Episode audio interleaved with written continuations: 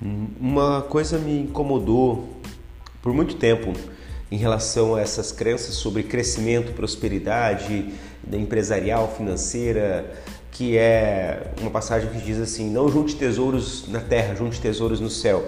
E para eu fazer a minha empresa crescer, eu tenho que acumular riquezas para ela aqui na terra. Então isso para mim gerava uma contradição mas depois eu consegui compreender isso. É, isso está relacionado ao que você tem como objetivo maior, o seu foco maior. Os seus olhos têm que estar é, voltados para o além, para o céu, para algo positivo, para o, para o coração de Cristo, e aí você vai conseguir converter isso em ações aqui na terra que vão te dar a prosperidade que você precisa. É, os meus olhos eles são a lâmpada do corpo. O que eu vejo me diz se eu adoeço ou se eu rejuvenesço.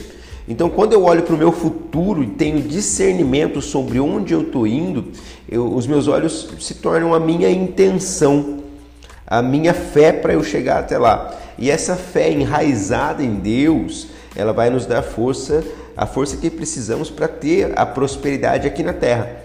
Quando eu tenho o meu tesouro no céu e olho firmemente nele, o céu se, se transporta para dentro do meu coração. E aqui eu faço dele um, um, um ambiente, um cenário propício para prosperidade.